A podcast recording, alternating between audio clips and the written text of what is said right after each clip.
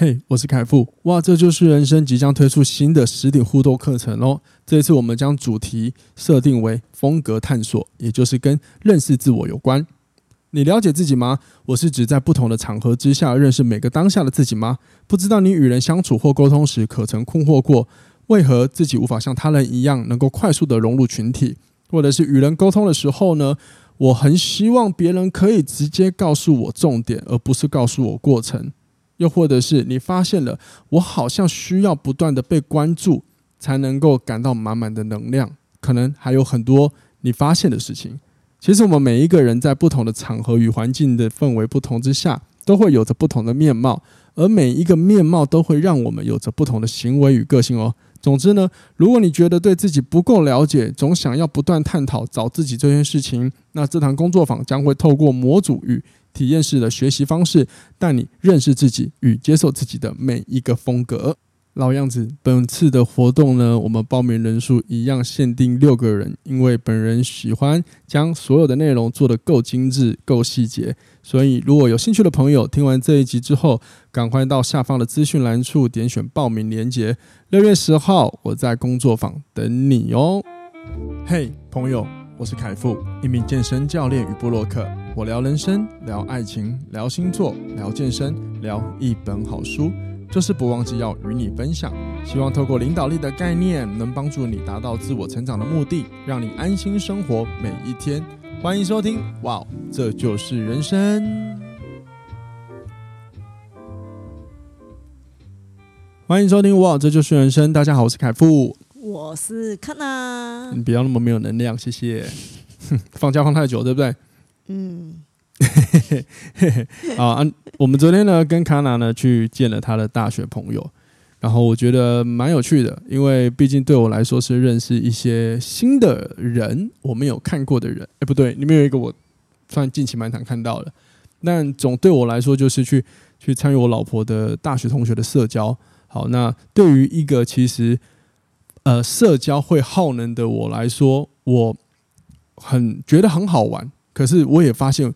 到结束的时候，我好累。那是因为我们聊太久了啦。嗯，有可能，有可能，有可能。然后呢，在这个呃你的朋友当中，我也发现到，哇，有一个人是越聊越不会累。所以这就让我想，就是让我知道说，哇，真的是每一个人都要了解自己，呃，什么样的方法，什么样的方式可以帮自己充电。因为对，因为有些人来，有些人他对于社交啊。就是他最好的充电模式，你知道吗？我觉得那个是当妈妈了，终于有自己的时间，可以尽情的 好好聊天，不用呼喊小孩。我觉得有可能有差别。那对于相对我这一种人来说，就是社交它是有一定的能量限制的。那倒也不是说我社交能力不好，只是就是好跟不好跟能量消耗是没有正相关的啦。我我自己的理解是这样子，好吗？那因为呢，那我也很应该说我也很接受我这个状态，因为早期我会硬要社交，而现在的我其实有发现，呃，越大之后有一些社交场合，因为我知道我自己会有能量耗损的问题，所以我就会开始懂得去拒绝，嗯，去拒绝有一些，嗯，我可能没有那么想去。或者是我更想做其他事情的时刻，那倒也不是说约我的人都不好，只是，只是我想要适度的更尊重一下我的感受，就是懒懒的那种感觉，对不对？对，或者是你就是你觉得，嗯，你就是感觉到没有想要去，嗯哼，对，所以不知道各位呃听众朋友有没有像这样的问题啦，或者是说你有发现其他好像跟人际关系互动，然后呢，你发现到。你自己可能觉得这样子好像有点疑惑，到底好还是不好的问题存在。那如果有的话呢，我邀请你六月十号来参加我们这一次哇，这就是人生新开的一个实体工作坊活动。那这一次呢，我们的主题是设定为就是人际关系跟认识自我这件事情。我们上一档是目标设定嘛，其实我们是借由目标设定这件事情啊来看，带那个现场的学员来看你是怎么做选择的，以及你是怎么思考。你做这个选择的，以及你观察到了什么？嗯，那这一次呢，我想要再回来到更本质、更自己一点，就是我们应该要先可以先了解一下我们自己是个什么样的人。我有的时候我不觉得大家是呃，大家不了，我不应该说，有时候我不觉得大家不了解自己，而是不知道怎么去诠释那个样貌的自己。那在这堂工作坊里面，我会引用一个呃国外的一个算是人格的模组。然后以及我会有有系统的先介绍这个模组给各位，然后呢再带领一个体验式的方法，让各位体验式的学习，让你们好好的去了解自己是什么样的一个风格，在不同场合之下。嗯，所以如果有兴趣的朋友，六月十号呢，欢迎你来我们的工作坊。那一样，这次我是限定六个人。有咖啡喝，哎，对对对，那我限定六个人呢，绝对不是因为咖啡的数量问题，只是因为我我我我做工作坊是服务性质，那想服务听众啊，或者是服务我的粉砖的朋友，那所以我就希望用一个比较精致的方法，让大家可以在这两个小时半里面，可以好好的发表达自己。相信我在我的空间里面，你会很有安全感的可以说话的，好吗？那如果有兴趣的话，记得到那个今天收完收听完这集之后，可以到下方的资讯栏点报名链接。或者到我的 IG 或哇，这就是人生的粉砖都可以哦，好吗？好，那我们就进入今天的主题吧。来，今天来聊聊爱情题。然后这个是，哎、欸，我发现最近我都是聊爱情题，哎，没有啦，我刚刚我看了一下，你有聊别的，你也有聊一些沟通技巧啊？有那么多爱情吗？我想要改天我要试试别的。你你你都有在聊别的好不好？我怎么觉得一直在聊爱，我一直遇到爱情题啊？嗯、呃，缘分吧，我想 靠腰 有吗？有吗？我等下我看一下，真的啊？哪有啊？最近有你的，我看了一下，没有啊。台东的我们就不是讲爱情啊，哦、然后还有星座啊，还有思考啊。哦，那是因为近几集刚好都有爱情题的时候，然后你都在了。对啊，我都觉得你都你有空，一直沉浸在爱情题里面，所以你很烦是不是？我觉得我要挑战我自己。那你想，那那你下次聊？不是爱情题。好，那你下次来聊哲学好了。那我还是选爱情题好了。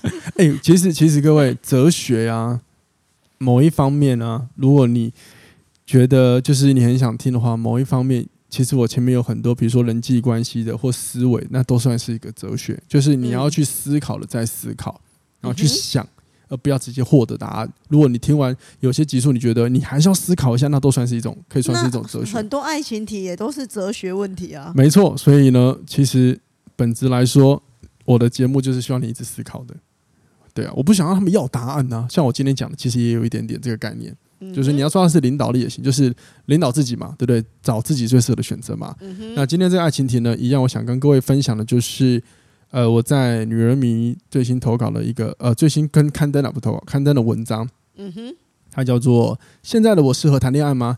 两个问题厘清渴望成为自己喜欢的样子》这一篇，不晓得大家听呃看过了没？那如果有看过的话，我非常感谢你。那如果你没有看过的话，也欢迎你今天听完我们今天的分享之后，可以再去阅读一下文章，因为在 Podcast 我讲的东西。原则上，大家都是口语化去表达我文字想要表达的东西，甚至是我没有表达出来的东西。嗯，好吗？好，那会有这一题的出现呢，是因为，呃，当初我看到那个他们，因为有时候女人迷他们都会固定寄 mail 给我们，然后就是告诉我们说他们想要可能想要争什么样的主题，然后我就看到一个，呃，比如说，我记得那个是什么恋呃恋爱项目，他就写了一个就是。呃，类似爱情攻略的东西，比如说交往要怎么样子，什么样方法，然后谈一场恋爱什么什么的。嗯哼。那于是我就思考，这个有一定答案吗？好像没有吧。就算说我们之前我们两个聊过很多爱情题，或者说我其他来宾聊了很多爱情题，其实我们也谈了很多各个广广面面的角度，其实都没有一定的答案。于是我就想说，那能不能写一篇回归本质带大家来思考？因为那我写的东西基本上都要是我自己本来就会去想到的事情。所以我这才有了这篇文章。我用了两个问题，想协助读者们可以先思考一下，嗯，你自己跟你自己有关的所有跟爱情有关的连接事物。那就是没有准备好，就是不要谈恋爱的意思吗？呃，或许，或许你这个你这个问题很好，你这个问题很好，就是好像听起来就是，如果回答的完我今天这两个题目。你可以很肯定答完，基本上我会觉得你可能准备好谈恋爱。但如果你回答不出来的话，也或许你可能还不适合谈恋爱。嗯，所以今天这一个我在写这篇文章的时候，其实它有个很重要的角度，就是它已经不是用轰轰烈烈的爱情观来看待爱情这件事情了。它反而就是你可能谈了很多轰轰烈烈的爱情之后，你开始随着年纪增长，然后你开始想要不同的生活面貌。嗯，比如说我想要一个比较稳定的爱情关系。比较稳定的，是甚至是让我们心灵上也可以很多的满足的爱情关系。那或许今天这一个呃，这几天这几内容跟这篇文章就非常适合像这样子的人。嗯哼，对。那呃，我自己知道身边蛮多朋友其实。呃，大部分会有一个情况，就是啊，我很想要谈什么样的恋爱，那我要找什么样的人，我不要再遇到渣的。可是每每遇到一个异性，他们就宅了呀。那叫那个越抗拒越丢丢啊。对，就台语叫做爱丢卡参戏，你知道吗？对，嗯、所以就是就是后来我就发现这样的情况，哎、欸，有的时候也不见得会遇到不好的，嗯，也不见得。但是好像似乎有更多时刻的人都会抱怨他们的感情有问题。嗯举个例，我最常听到身边的人就是，他们可能谈恋爱，然后他们没有想得很清楚之后呢，然后就比如说跟了一个人有了小孩，嗯，可是在这个时候，我们就很常听到一个，我发现就是可对我自己来说，各位各位对我自己个人，你们听听参考就好，足以证明这段关系你不是很满意很满意的一句话，就是其实他也没有不好，嗯，这几个字。很有趣，各位，如果你下次跟你的朋友在聊爱情题的时候，如果他没有讲出这句的话的话，记得再多听一下，再多倾听一下，你可能会发现他应该会抱怨他的另一半的什么什么，或者是他发现他在爱情里没有满足到什么什么，但是最后他总是尝试在找另一个事情来安抚住、安抚自己，试图说服自己这段关系可以谈下去，就会有。后来想想，比如说像这对话，就会常常是类似像这样，我就觉得哇，他家的环境我真的不行，或者是他家的家庭模式我真的不行嘞。可是我想想，他他人也没有不好，就蛮善良的吧？好吧，就这样吧。要不然你就会说，跟别的人比起来，他好像也还不错。对对对，我我对没错，我们当然鼓励大家不要看坏的，不要只看坏的，要多看好的。可是这个前提之下是指你不要处在过度委屈的情况。嗯，对，有些情况是有些所谓的不要看坏，只看不要过度看坏，是因为我们人都比较容易悲观，遇到问题的时候，我们都会只想往坏处去看。那这时候我们要尝试看一些好的，才有可能找到我们呃，我们可能思考上的盲点。因为大脑就是习惯带我们去看自己不好的地方。可是用在刚刚的情况不是，是如果这个人真的有一些事情，他的习惯或价值观跟你不同了，你还要强迫说服自己的话，那。这个或许就值得我们思考一下了，你知道吗？那可能，可是那个可可能只有一两点是觉得跟自己价值观不同啊。对，可是问题就是那一两点，也许就是你最在意的事情了。嗯哼，对，所以，所以各位刚刚那个，刚刚我刚刚那个分享，各位可以参考一下，然后下次你也可以尝试的跟你的朋友聊爱情题的时候观察一下。那我们没有要对这样的事情，呃，有太多的批判，我们也没资格。只是我，我有时候我听到我身边有。这样子的朋友的时候，我会觉得有一点替他们觉得，你说可惜也行，或者是啊，我会反正我会提醒我自己不要这样了。嗯哼，因为因为我我说实话，事实证明他们过的就是蛮水深火热的啊。你要我怎么欺骗自己，好像这这件事情很圆满？那我会尽量鼓励或提醒我自己，甚至是身边的朋友，呃，能够再多思考一下，那就再多思考一下。嗯，对，不要过度的被感性牵绊你的。然后限制了你的理性。我觉得很多会变成说，我觉得磨合磨合磨久了就会合啊，但也有磨久不合的啊。对啊，因为因为我自己是这样思考的，很多很多时候我们会在心情不好的时候，我们适度要保持一些好的想法没有错。可是当你发现这些好的想法，你有你个人你自己已经意识到，你好像是在借由这些话来试着逃避问题，那也有可能它就像是。你只能透过这句话来欺骗自己，持续待在这个你不想的状态啊！因为也许真的要面对这个不好的状态，要离开这个状态，反而更是一个更害、更令人害怕的挑战嘛。嗯哼，对。那事实证明，我我听到的案例都是，其实你再细思问下去，就呃，首先感谢大家信任了，好不好？然后呢，就发现他们有很多生活上、实际面上没有办法的原因，比如说生活的金钱能力，所以他们只能待在那边，不然他们早就想跑了。嗯哼，甚至也我也有听到很多就是说我很后悔的。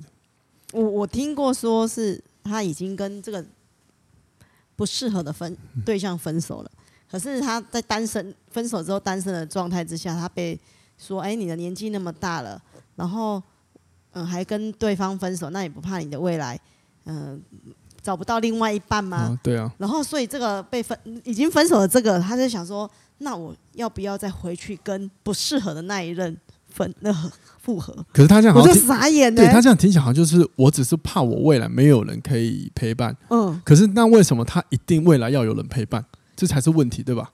嗯。对啊，当然我们先撇除什么人类的演化告诉我们，我们不是我们从来就不是一个人生，我们先不管这个了哈。我是觉得是舆舆论压力耶，你要觉得说你年纪那么大，然后你又一个人，那你是不是本身就有问题？哦，你看又在给建议，上一集来说到这什么是建议的，回去听上一集。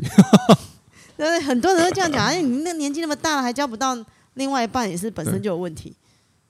所以我觉得那个对于某些。单身的人会有莫名的压力，有点压力，对不对？好，嗯、那此刻听到这边，如果听众朋友你觉得，呃，你在听我们分享的时候，你有想到很多很多不一样的情况，那你会觉得哪哪有可能，或者是哪有像我们讲这样子的话，记得就是我们我跟康娜一致都认为，谈恋爱是没有答案的。嗯，那任何的同一个 A 情况都有可能衍生出 A 之一的结果，A 之二、A 之三的结果。那这些对我来说就是。它没有一个解决固定的解决公式，可是它会有无限种的可能性。那这些无限种的可能性，我们要怎么在这些茫茫茫茫大海里面呢，去找到你适合的方法？成为自己，像我恋我像我标题写的，对症下药，成为自己的恋爱医生。你要通过所有的验证，然后把所有的可能的变成具体的、确定的，然后找到你的爱情价值观。嗯哼，因为每一个人，他们都一定要亲自下场去体验过过往所有的恋爱恋爱，然后累积所有的那个成长经验嘛。嗯哼，然后再到下一段之后，你正常来说，你应该要多一点思考：是我要急着踏入感情吗？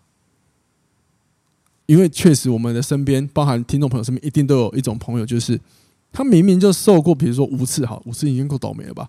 五次的伤害，但第六次他一样要做一样的错误的选择，对吧？那就代表也有可能，他还是只想靠一个答案来解决问题，但他不愿意去思考有没有其他的答案，然后也还不也不敢去尝试那些其他的可能性。比如说，其他的可能性包含一个：假设他又假设他前五次遇到，假设遇到我们不要每次攻击男生，遇到渣女好了，好，然后工具男，结果他第六次又遇到喜欢的人，他又想当工具人，只因他不敢拒绝对方。那这次他如果愿意选择适度拒绝对方，或许情况就不一样了。嗯，对，那就算好，他拒绝完了。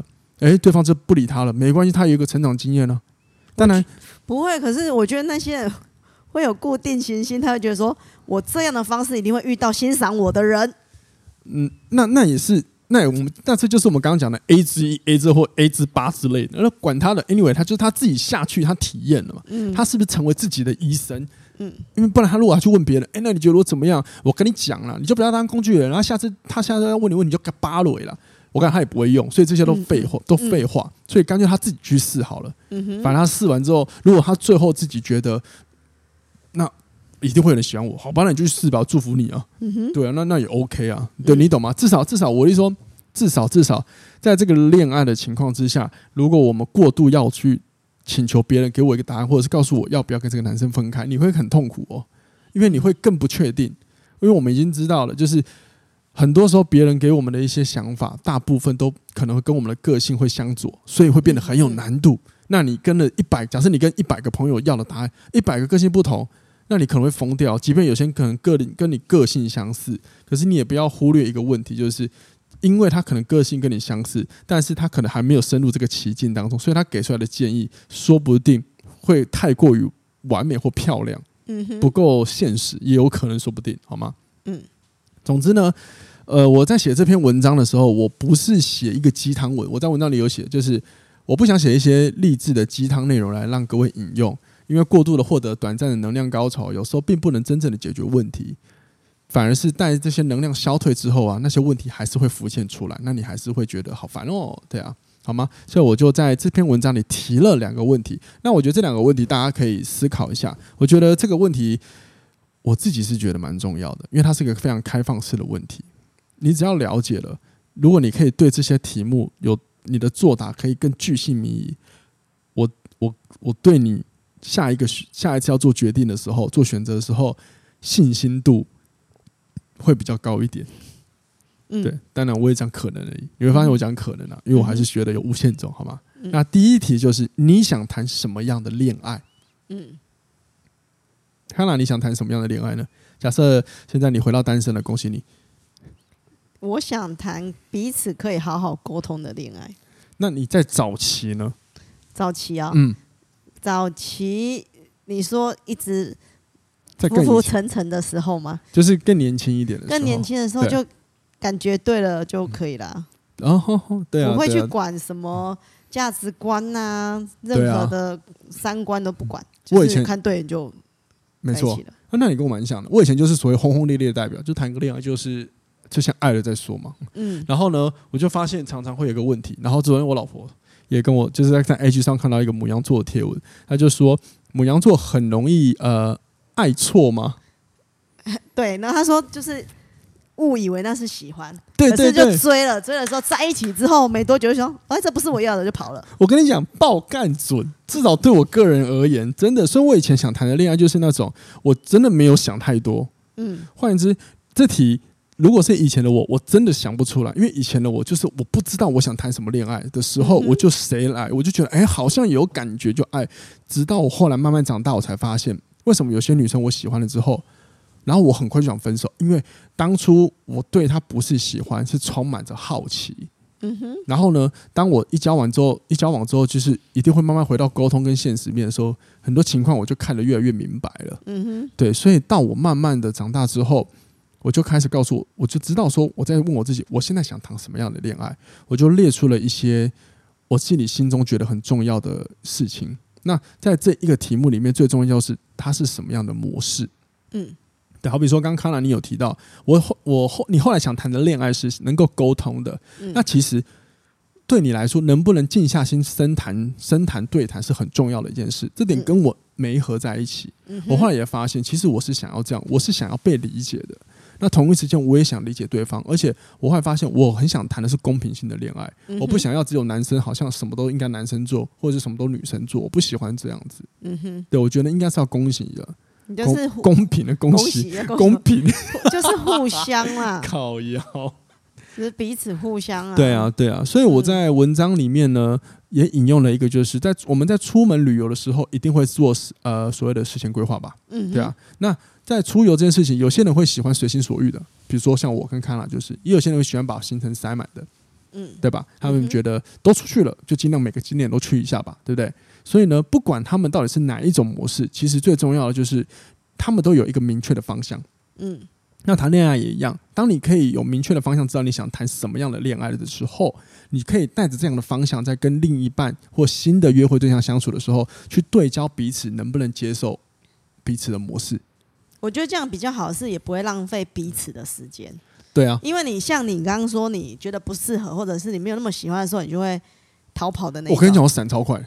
哎，我刚好相反，是我觉得我很浪费时间。我会觉得我是那种，我觉得磨合磨合磨久了就会合了吧，所以就会浪费很多时间在不对的关关系上面。哦，对，但是为什么那时候抽离不开啊？啊，我就是那种觉得磨再磨合一下好像可以哦，再磨合一下。这个性问题是不是？对啊。好，好，所以，所以，你哇，这个好有好有趣哦。所以，这就是我刚刚有提到，如果说你可以对这一题，你先了解你想要什么方向，那至少在真的感情来说，因为爱情本来就是一个，我觉得有时候很迷幻的事情，它可能让你就是无法专注，甚至是无法，就是会降低你理性思考的。可是，至少如果你在你心里你有这样的方向，你在认识异性的时候，当你发现虽然你很想跟对方连着，可是你发现方向不对了。至少你还知道哦，我的方向去哪？哦，那我是不是可以踩个刹车？可以踩个刹车？但是我不敢说你踩不踩得住了。但是至少多一个可能可以帮助自己理性判断的的方法或可能性出现，也是好事。因为其实就算他谈了恋爱，这真的栽下去了，我不觉得他也一定是失败了。只是说，如果你可以走到你更想要的方向，那不是更好吗？嗯，对啊，好吗？这是第一个问题啦，各位可以思考思考。好喽，那第二个题，呃，在这篇文章我的第二个问题的时候呢，我的第二个问题是你认识自己对于爱情的核心价值吗？其实这个核心价值在早期有集有聊到，就是我们心里很看重的那一点。嗯、那刚好，如果你之前有听过那一集，刚好到这边你也回顾一下。那如果说你是刚收听我们节目的朋友呢，那核心价值其实讲白的话，就是我们内心最在意的那一件事情。嗯，因为本来价值观就是我们人生在做选择时候的一个一个依据，一个方向。比如说，你的人生、你的价值观里面有所谓的诚实跟冒险，那你在做任何事情的时候，你一定先问自己：我现在的行为有诚实吗？有没有？还是说我现在遇到挑战，我在退缩吗？不对，我的人生应该去冒险。你会依据这些准则去做事。那我后来又在更细节，我有发现到很多事情它其实是有排序的。嗯哼。有先后顺序、重要性的，所以我把那个优先重要叫做核心价值。所以我觉得爱情啊，你三那个价值观不合，就是真的不合。没错，你再怎么磨合，它还是不合。但我的价值并不是指所谓的人家讲的什么三观、什么金钱观啊、什么爱情观，呃，什么金钱观什么什么什么什么什么观的忘了，反正爱情观、金钱观，我其实不太觉得那是绝对的。嗯哼，我反而觉得真正的你要在意的核心价值是你先自己，你在爱情里最重视什么事情？嗯，因为你有的时候我们依据那个三观，我们要去探讨，我们会很难磨合在一起的啦，不可能啦。就一本是我跟康纳的金钱观有都不太一样，但是我们也没磨合的不好啊。嗯哼，对。可是我们可以告诉对方说，我们到底，比如说我们最在意的事情是什么？那件事情你先被满足了，其实真的很重要。嗯，好比说我很在意，就是能不能好好的心灵沟通。那如果说对方，比如说金钱观跟我很合，我们都不敢乱花钱。可是每每我们私下要聊天的时候，或者是我想要让他多分享我心里感受的时候，因为像我这个私下个性艺术家，所以康纳常常听我讲一些很很 很抽象的事情嘛，或者是突然一下我就突然变得很感性。嗯，那如果说他突然就是很机车的，就很理性的，哦哦哦，就是泼我冷水了，我会杀他吧？哎，不是真的杀，但是我会觉得。我就是内心那一块会没有被满足到，那这样的爱情会让我反而产生了很多的疑惑。无论我的金钱观什么很相近，我会觉得对我来说，这样的爱情或这样的生活伴侣或模式很没有灵魂感，很没有生活感。嗯，对，那我的内心是会有点觉得匮乏的，匮乏的，就少了一点什么这样子。对对对，所以我觉得有的时候应该要更在意的是我们自己核心。最在意的事情是什么？当然也有可能你最在意的是金钱磨合，金钱使用那也 OK。但是不要单纯就是大家就是说什么三观，然后你要一致，也有很多三观一致还是离开的了，相信我了。对啊，所以回先回到自己吧，就是你自己可以设定你最重要的核心价值是什么。当然也有，呃，我我记得我听过，还有些人他们是比如说在意肢体，嗯哼啊，我们好像也是，对啊。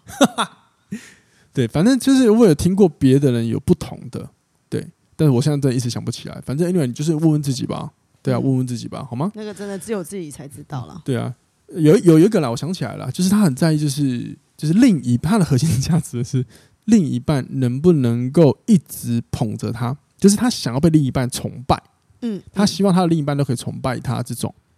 这也他觉得他最很在意的事情了，或者是我曾经有个朋友，我想起来，他就说他最近他们的感情有问题，他们是一对夫妻，嗯，而他就直接讲了，我就很需要，我每天晚上我的情绪就很需要被照顾，但是他的另一半就照顾的方法他不满意，嗯，对，就是大家对照顾的定义可能不一样了，就是这样子，那他所以他就会觉得我没有被照顾情绪这件事情，我会觉得很没有被爱，那跟我不一样哦，嗯，我是我们没有办法好好心灵沟通，因为我可以处理我自己情绪的人。但是他是需要被处理的，有人来协助他的。嗯哼，光是听他讲就是一个。还有那个啦，有些人会要讲正经的吗？真的啦，还有人希望。把她当公主一样照顾的，她才觉得那是她重要的。哦，对啊，对啊，就刚刚我讲捧着一样啊，真的真的有这样子，她就觉得这很重要，她觉得爱情你这很重要。当然，对我对我来说听起来我就觉得这个爱情有问题。你不把我当公主，你就觉得我内 我内心就空虚。对，就对，所以你看，是就是每个人其实核心价值不同，那一样的。如果他三观都一样，可是他就是不把他捧在手心上，然后每次他可能有一个人他说对 A 说，你可以帮我捧在手心吗？然后 B 就说你叫塞。那他可能还是会想离婚，或者是不满意吧？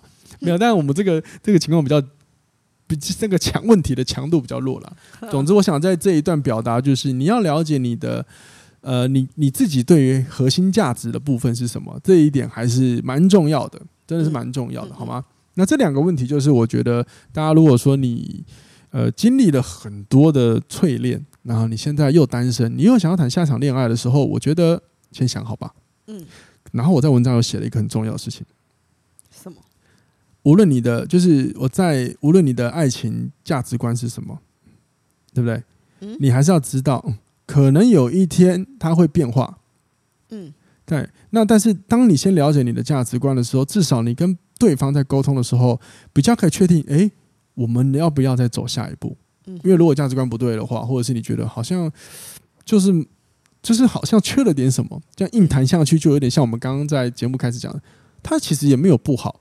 那其实通常这样的想法也有可能会在后面的感情有问题，除非你磨合的很好嘛，对不对？所以我觉得在暧昧期的时候啊，不要怪人家说，哎，暧昧完之后就跑掉了。我发现彼对啊，彼此都在观察，说我在暧昧期观察，说这个现在约会的暧昧的对象是不是符合自己想要的爱情？对啊，呃，对啊，这这呃，像这样对，像这样子，你的这样分享比较针对是，可能比较针对对象会是比较传统思维的那。嗯，我其实不觉得你们不对，但是你们就是比较，如果你对爱情比较传统，因为像我自己有，我们自己有朋友嘛，我们共同朋友就有啊，我就觉得他就很可爱，他就会觉得，嗯，他的约会对象如果多关心了他某一些领域，或主动分享了某些领域，他就觉得对方可能对他有意思，然后接着呢，有意思之后，他就觉得那我们应该要交往啊。可是我曾经问过他，问过他，你很喜欢他吗？也还好。可是呢，对方如果做了一些呃。暧昧以外的行为，让他觉得好像脱离暧昧，他又觉得他会有点生气。嗯哼，对，反正就是这种人就会觉得，反正就跟一个异性有联络，就有可能有机会应该要变成谈恋爱就对了，比较传统型的。好，那我不觉得这样不对，可是如果可以给自己多一点的观点，你可能会更享受暧昧的过程。嗯哼，所以这个也回到了，就是你想谈什么样的恋爱？嗯，对。再回到我们第一题，因为在第一题里面呢，我想补充就是我在文章有写的，其实无论你想谈什么恋爱都好，哪怕你想短暂的，嗯，就是你只想爱暧昧，暧昧一下，爱暧昧，暧暧一下，暧昧玩叠字啊？抱抱歉，我说错了。哪怕你想暧昧，或者是你只想短期的，嗯，对，又或者是你只是想要约炮，反正你先确定明确的方向嘛，然后跟别人对方讲一下吧。嗯，对，这个就是模式，你要先想好嘛。对，只是以前的我，后来我就没有想要这样的类那个类型的。对，我就跳过了，好吗？好，总之就是呢，这就是我想分享给大家的。好，那最后在这一个主题，呃，我在文章里面有提到，但是我想要特别讲的就是，无论对，无论你选的这个对象，其实他是好或是坏，我们都不知道。那如果假设你遇到了呃有问题，你需要做出选择的时候，无论你要选 A，比如说你要继续留着他。继续跟他在一起，你相信你们磨合可以解开，又或者是你想选择 B，我决定要离开了。我觉得重点都在于不要就不要叫别人帮你做选择。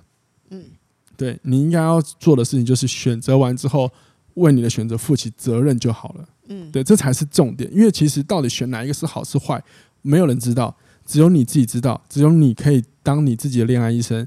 那你选择下去之后，你只要负责。就好比说，我们吃的某个药剂，因为医生也是这样，他开药给你的时候，他可能也会按照个体差异，然后去给药量剂量。那你当你觉得，哎，好像没什么成效，你再回去医院，他就会再更改，那个药剂量给你。对，当然我们可以当自己的恋爱医师，所以你体验了，你尝试，你只要负起责任，下次再做调整就好了，就是这样子而已，好吗？那这个过程就是一个很棒的成长经验的累积，那这些累积会帮助你未来有更多新的选择跟判断。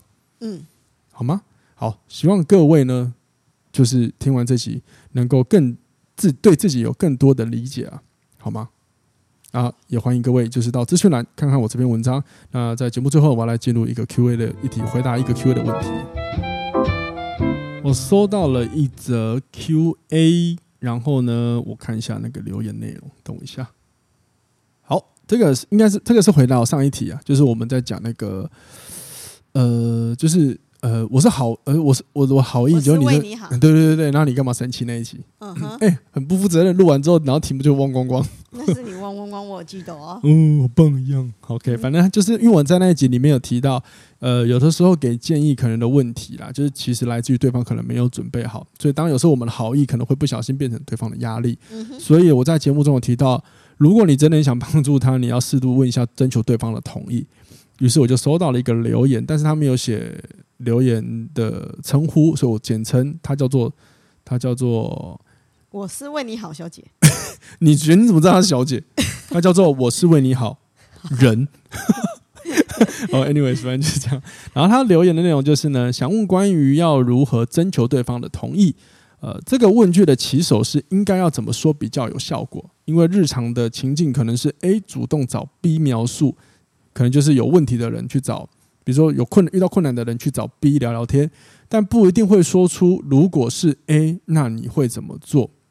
嗯哼，好，这个括号其实我没有很懂的意思，可能是指不太会说出如果是我我要怎么做，就是指类似这样的对话了。嗯哼，好，那这时候 B 要怎么开口问那句？哎，我可以给你建议吗？或者是？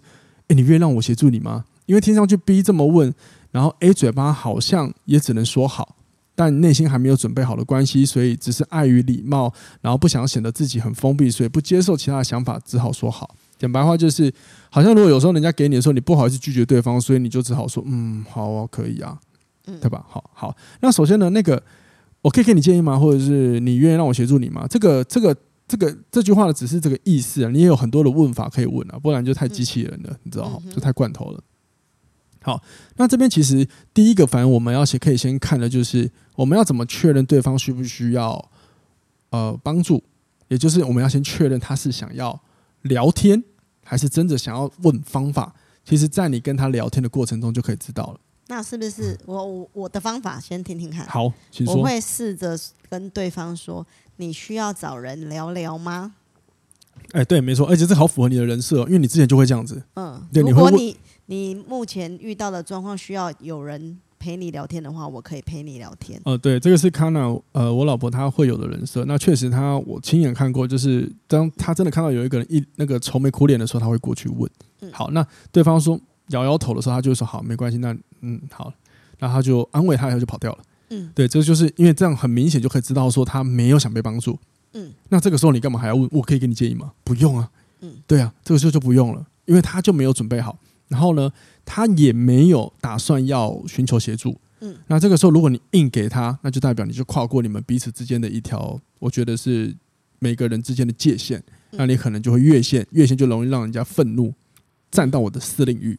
这样子好，他只要再丢个那个跟他说有需要的话，你再找我，对啊，他就会真的准备好，他就会主动去问你了。对啊，可是像我们以前比较二十几岁或学生时代，就会说啊，你要讲啊，看你都不讲，我们怎么帮你？然后突然之间就变得我跟他吵架，就很好笑。现在想想蛮幼稚的，幼稚哦、对，其实就是有时候好心，因为对，可能有有一部分的个性的人来说，会觉得你要讲都可以解决，他们就喜欢解决事情的人。嗯、那有一些人比较需要先消化情绪。对啊，那至于你是哪一种类型的人呢？各位也可以来上上我们的工作坊，我也会在工作坊里带各位来从个人的自我风格里面去了解到这两种不同的差异性。我会介绍这两种不同的差异性。好，回到这个留言的内容，那另外一个就是，如果说你跟 B 在聊的时候，他有释出了一些讯息。有只有跟你讲了，好，这时候我也不要急着回他，就是你就好好听他讲内容就好了，因为他有可能只是想要聊天而已，他没有想要给建议，所以你只要看他给你的回应的互动来说，如果他就是没有讲的很起劲，或者是说他讲的就是呃一直讲一直讲一直讲，无论哪一个你都先停一下，你就只下一个他讲完之后，你就要多问一下其他的情况，然后你比如说你就顺着他的话题聊，比如说他失恋难过，是哦难过，那你现在要想要怎么做啊？那你现在要想要干嘛？这个就去问他就好了，你不要直接说“是哦”，那那你就直接离开那男人了。反正这个男人不是很好，嗯，因为我是觉得，就假设看你开讲讲天，就是因为我是觉得你都几岁，那你现在工作如何如何？那你看哦，你现在工作没有办法顾好，你还要去养这个对象，那你不是很辛苦吗？这个我就就就已经有的时候就会不小心越界了，嗯哼，因为也许他只是想抱怨，嗯，对，他没有想要听这些而已，对，所以呢，当你。跟听他在跟你抱怨的时候呢，第二次你就再顺着他话题先闲聊一下吧，不要急着就是给什么你认为的想法，嗯，然后可能第二次玩的时候，那你就听一听，你可能很有感了，就然后呢，他可能说不定他也讲很起劲了，你就可以再问他，那呃，那你要不要听听我的想法？嗯，其实这个就是就类似的，我可以给你一些意见，或者是你要不要让我帮助你？因为如果说那你要不要听听我的想法？他说哦好啊，其实这个时候就是他主动也。征求，呃，你征求他的同意了，他也他也邀请你给他一些方法了，嗯、这时候你就可以讲了，其实就是这样子。所以我觉得人，呃，我觉得这个留言的内容很好。那这个内这个留言内容带出了一个大家在沟通上常有的问题，就是我们都太急着一听到问题就想要回答自己的想法。嗯，那其实你应该呃多听一下。如果说你真的要有一个类似的公式的话，不如你就参考一个，就是我最近我自己会做的事情，就是跟人沟通的时候听，听完之后再听，最后再说，再多听一次，就是不要让马上把话题就拉回到自己。嗯哼，对，这个这个这就是这样子啊，好吗？好了，希望有帮助到这个听众朋友。但是最后我还是想提醒一下，就是如果他真的没有想要讲，就算了，就离开吧。无论你有一百个招，你都不要，你都不要，你都不用再讲，就离开吧。那如果你发现你很想给、很想给的话，有时候你要审视一下，我是不是只是想要，就是借此让别人知道，哎，我有很多招式可以用。某些时候我们会不自主的会有这种想要展现自己的行为。嗯，这个也是值得我们自己反思或者是探查一下的事情喽。嗯哼，好了，今天这集就录到这边喽，那就这样子啦。那如果说你对工作坊有兴趣的话，记得到下方资讯栏点连接，或者是到我的 IG，或者是哇，这就是人生的粉砖看一看喽。我们下次见了，拜拜，拜拜。